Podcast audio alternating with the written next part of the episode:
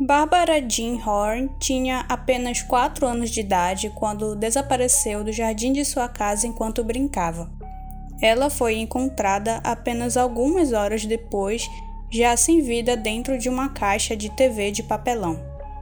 Bárbara era a única filha de Sharon e também enteada de John Ferry.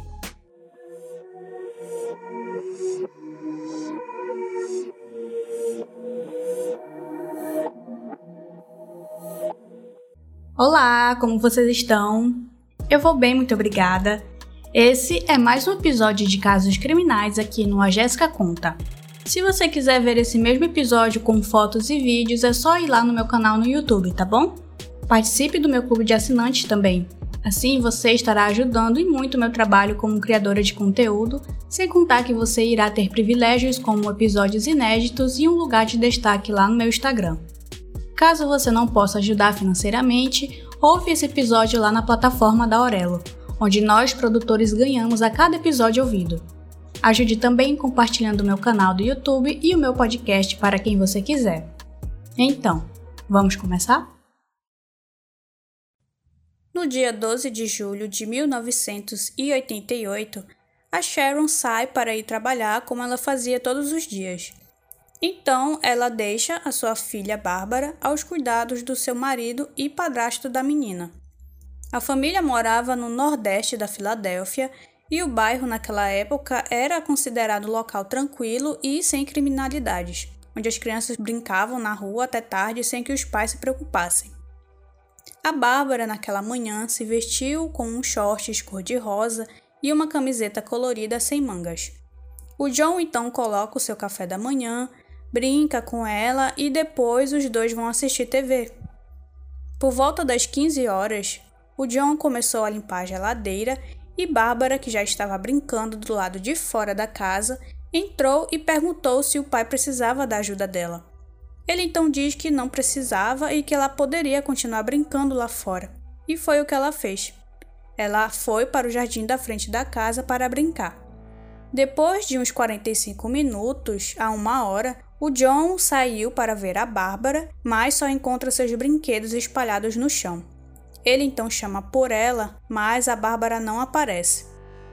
Ele imediatamente vai atrás dela, batendo nas portas dos vizinhos e perguntando pela vizinhança se alguém tinha visto a sua filha. Às 16h55, ele já começou a ficar muito nervoso e liga para sua esposa. A Sharon disse para ele continuar procurando pela Bárbara e que ela já estava voltando para casa. Por volta das 18 horas, a irmã de Sharon chega para ajudar nas buscas e de imediato ela solicita também a ajuda da polícia. Logo depois, um sargento da homicídio chegou e disse aos pais de Bárbara que o corpo de uma criança havia sido encontrado nas proximidades dentro de uma caixa de papelão só que ele não sabia se era a filha deles. Na manhã seguinte, Sharon e John foram ao Instituto Médico Legal e identificaram o corpo de sua filha, Bárbara Jean. A menina tinha sido espancada até a morte. Várias testemunhas disseram que viram o homem carregando uma caixa naquele dia, e no total foram quatro testemunhas que foram ouvidas pela polícia. A primeira testemunha diz que, naquela tarde do dia 12 de julho, sua mãe viu alguém colocando uma caixa do lado do lixo deles e que ela achou estranho, pois o lixo havia sido recolhido naquela manhã e que não havia motivo algum de alguém retirar o lixo àquela hora. Então, o pai dessa testemunha foi lá verificar o que tinha dentro da caixa. Depois dele olhar dentro da caixa, ele grita dizendo que havia uma criança dentro e que ela já estava morta. No mesmo momento, essa testemunha liga para a polícia avisando o que estava acontecendo. Por volta das 17h45, a polícia chega no local e isolam a área. Em julgamento, essa mesma testemunha diz que viu o corpo de Bárbara em posição fetal dentro da caixa e que ela estava também dentro de um saco plástico de lixo verde. A segunda testemunha diz que aproximadamente às 17 ou 17h30 daquele mesmo dia, Ele estava sentado em sua cadeira do escritório e viu pela janela um homem a alguns metros de distância carregando uma caixa de televisão. O homem segurava a caixa de tal forma que essa testemunha pôde ver impressa na caixa as palavras televisão e taxa colorida 13 polegadas. Ele identificou a caixa que a acusação tinha marcado como prova, descrevendo-a como a caixa que ele viu no dia e que o corpo de Bárbara Jean foi descoberto. A testemunha explicou que a caixa parecia ser pesada porque, quando o homem se abaixou para colocar a caixa no chão e se levantou, ele aparentou estar recuperando o fôlego. E esse homem começou a arrastar a caixa por um saco plástico que estava saindo dela. Outra testemunha diz que viu um homem perto da igreja por volta das 17h10 se aproximar de sua casa. Ele alternava em carregar e arrastar essa caixa de televisão. Esse suspeito então chega na calçada dessa testemunha e ela diz para ele não deixar a caixa ali porque o lixo já havia sido removido naquela manhã. O homem disse que achava que quarta-feira era dia do lixo, mas a testemunha disse para ele que o dia do lixo era na terça-feira. Então ele perguntou para o suspeito o que tinha dentro da caixa e ele disse que era só um lixo velho. Quando o homem continuou seu caminho, a testemunha voltou sua atenção para outra coisa. Às 17h23, os filhos da testemunha chegaram em casa e ele disse que perdeu o rastro do homem com a caixa. Então ele e a sua família saem de casa para ir a uma consulta médica às 17h26. Enquanto ele dirigia, a, a, testemunha viu a caixa largada em um lixo ali próximo da casa dele, mas eles continuaram até a consulta do médico. Quando a família estava voltando para casa, a polícia já havia bloqueado a rua. Ele olhou para a rua e reconheceu a caixa de televisão. Ele então se aproxima do local e disse à polícia que tinha visto o suspeito carregando aquela caixa. Ele admitiu que só viu o rosto do homem brevemente, mas forneceu mesmo assim à polícia uma descrição. O homem descrito por, por essa testemunha era branco, tinha entre 20 e 25 anos, cerca de 1,80m de altura. Ele pesava mais ou menos uns 180 quilos e tinha cabelos castanhos. A última testemunha foi o sargento da divisão de homicídios da Filadélfia. Ele disse ter respondido a uma chamada no local do crime e chegou por volta das 18h45 com outros detetives. Os detetives observaram a caixa de TV, abriram e viram o corpo de uma criança. Logo depois, o sargento soube que uma menina que morava em uma rua próxima estava desaparecida. Ele foi até a casa dos pais de Bárbara Jean e disse que a polícia havia encontrado uma caixa de papelão e que dentro havia um corpo de uma criança. Mas ele disse aos pais que não sabia se a criança era a filha deles. O legista abriu a caixa na presença do sargento, que disse ao júri que, quando olhou para dentro, viu que Bárbara Jean estava dentro também de um saco de lixo verde. A testemunha disse que Bárbara Jean estava completamente nua e que ela estava em uma posição fetal, deitada de lado. Ele não observou sangue no corpo, mas o cabelo da criança estava coberto de sangue. Ele explicou que achava que o corpo de Bárbara havia sido lavado. Ela tinha hematomas nos ombros e um grande corte na cabeça. O legista testemunhou que a causa da morte foram os golpes na cabeça, consistentes com um bastão de metal. O sargento da homicídios mostrou ao júri a caixa e apontou alguns fluidos e manchas de sangue que permaneceram dentro da caixa. Depois que o legista removeu a Bárbara Jean, a polícia preservou a caixa como prova. A polícia também tentou identificar impressões digitais na caixa e no saco plástico, mas não tiveram sucesso. A tia também da, da Bárbara disse ao júri que antes do assassinato ela não queria que a Bárbara fosse na casa do vizinho, onde morava um amiguinho dela. O motivo era porque a casa deles era uma bagunça e que havia muita gente sempre indo e vindo daquela casa, e que ela não tinha ideia de quem vivia lá e o que eles faziam. No ano de 1987, houve um outro fato não resolvido na Filadélfia. Heather Coffin foi abusada e encontrada morta dentro de casa no seu quarto. A polícia tinha um suspeito desse crime, um jovem de 22 anos chamado Raymond Sheehan. Ele trabalhava para o pai da menina na época. Só que a polícia não foi capaz de encontrar provas suficientes para acusá-lo. No caso da Bárbara, embora não tivesse nenhum suspeito específico, quatro testemunhas viram um homem carregando a caixa, e uma delas disse à polícia que interagiu com esse homem. Essa mesma testemunha foi ouvida duas vezes pela polícia, fizeram um retrato falado do suspeito e lhe foram mostradas um conjunto de várias fotos a testemunha então identifica Raymond Sheehan e um outro como suspeitos.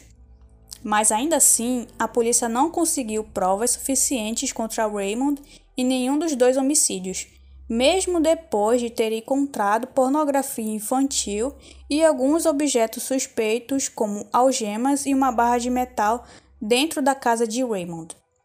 Depois de quase 16 anos, em julho de 2003, Raymond confessa ter sido o autor do assassinato de Heather Coffin, após o DNA dele ter sido encontrado na cena do crime. Ele nega qualquer envolvimento com o caso de Bárbara. Em 1992, o caso da Bárbara mudou para uma unidade da polícia da Filadélfia, onde só trabalhavam casos difíceis de resolver. E o detetive Martin Devlin e seu parceiro rapidamente focaram suas atenções em torno do antigo vizinho dos Ferres, Walter Ogrod, embora ele não se parecesse em nada com o homem que as testemunhas disseram ter visto. É, as autoridades fizeram novamente entrevistas com as pessoas do bairro de Bárbara e um dos indivíduos entrevistados foi esse mesmo vizinho, Walter. Quando ele começou a dar informações conflitantes à polícia, é, os detetives o confrontaram sobre isso e o Walter quebrou o silêncio e confessou ter matado Bárbara. Ele disse aos investigadores que ela tinha ido na casa dele para brincar com um amiguinho que morava lá com a família. É, ele alegou que a atraiu para o porão e tentou agredi-la sexualmente. Quando ela tentou revidar e gritou, ele a golpeou repetidamente com um bastão de metal de um conjunto de pesos, até ela vir a óbito. Ele alegou que a lavou, a enrolou em uma toalha, colocou seu corpo na caixa e depois se desfez dela a dois quarteirões de distância.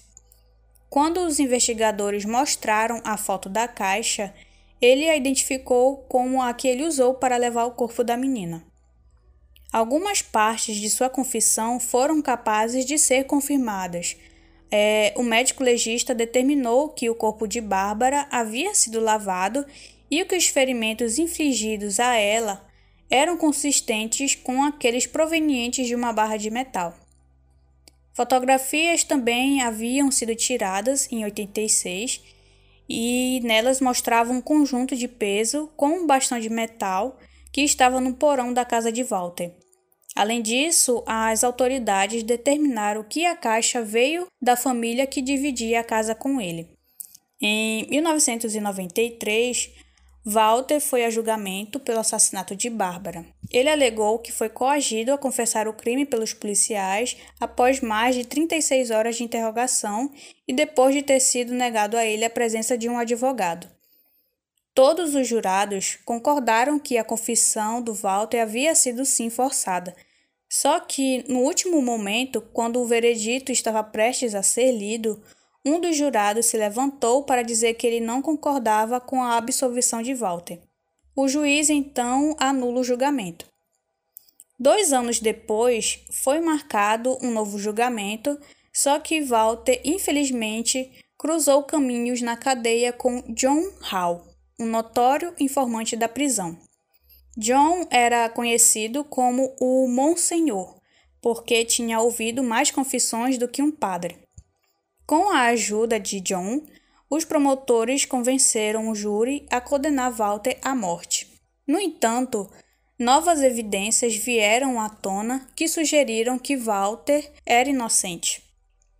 Seus advogados apontam para o fato de que ele estava a apenas um voto de ser absolvido e que ele não se parecia em nada com o retrato falado do suspeito.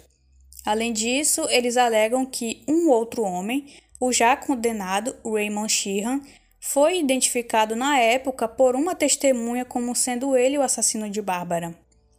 Os advogados apontaram também o fato de que a confissão de Walter supostamente ocorreu depois que ele foi interrogado e coagido pelos policiais.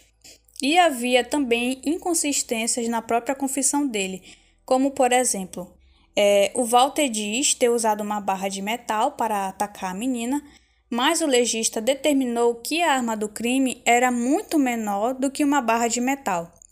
Inclusive, nenhuma evidência física havia sido encontrada que conectasse Walter ao fato. O tal do delator John Hall, que disse ter conseguido arrancar a confissão de Walter na prisão, não era lá uma pessoa muito confiável. John inventou muitas histórias ao longo dos anos. Ele usava essas histórias e o próprio sistema para conseguir diminuir seu tempo na prisão, ajudando a condenar muitos réus. Foram encontradas várias cartas que John escreveu e que nunca foram destinadas a alguém. E em uma delas ele explicava como ele ajudou a enviar Walter para o corredor da morte. Em algumas outras cartas foi notado como era o sistema penitenciário aos olhos de John e de como os promotores eram dispostos a usar testemunhos de delatores questionáveis para ganhar condenações em casos de grande repercussão. Depois que todos esses fatos foram apontados pelos advogados, a execução de Walter, que estava programada para 2005, foi adiada por ordem do juiz. Em 2018, uma revisão de condenação foi ordenada e um teste de DNA foi realizado usando as evidências do caso de Bárbara. E somente em janeiro de 2020 foi anunciado que o DNA masculino encontrado no corpo de Bárbara não correspondia a de Walter. Em março de 2020, a promotoria do Distrito da Filadélfia afirmou que ele era provavelmente inocente e que sua condenação foi baseada em evidências defeituosas, ocultas ou corruptas. Os promotores afirmaram acreditar que sua confissão foi coagida pelos dois detetives de homicídios que o entrevistaram na época, pois mais tarde foi descoberto que eles tinham um histórico de fazer isso. Eles também não acreditam mais que o informante da prisão que testemunhou contra o Walter era confiável. A promotoria pediu a um juiz para anular a condenação de Walter. Walter Ogrod deveria estar no tribunal no dia 27 de março de 2020 para se reunir com o juiz sobre a anulação de sua condenação. No entanto, é, essa reunião foi adiada devido à pandemia e a reunião foi remarcada somente para junho. Em 5 de junho de 2020, um juiz da Filadélfia anulou a condenação de Walter e ordenou a sua libertação. Cinco dias depois, outro juiz também concordou em deixar os promotores retirarem todas as acusações pendentes contra ele. O que significa que o caso de Bárbara está oficialmente sem solução até hoje.